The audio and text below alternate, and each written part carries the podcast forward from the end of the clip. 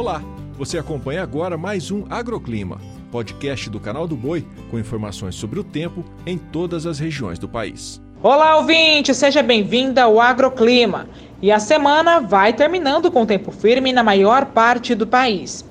A expectativa é de sol entre poucas nuvens e baixos índices de umidade relativa do ar, especialmente no Brasil Central.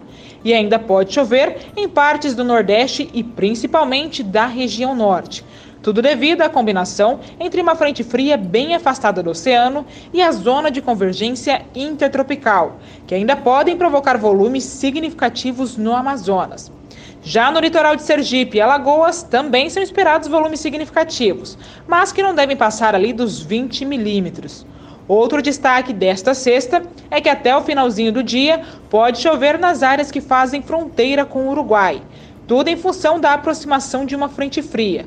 Porém, o sistema vai enfrentar dificuldades para avançar pelo Rio Grande do Sul, devido ao bloqueio atmosférico que atua no centro-sul. Quanto às temperaturas, máxima de 23 graus em Ponta Grossa, 28 em Pirapora, 29 em Feijó e até 30 graus em Pirapemas, no Maranhão. O agroclima pode ser acompanhado também na programação do Canal do Boi e em nosso portal, o sba1.com. Até a próxima!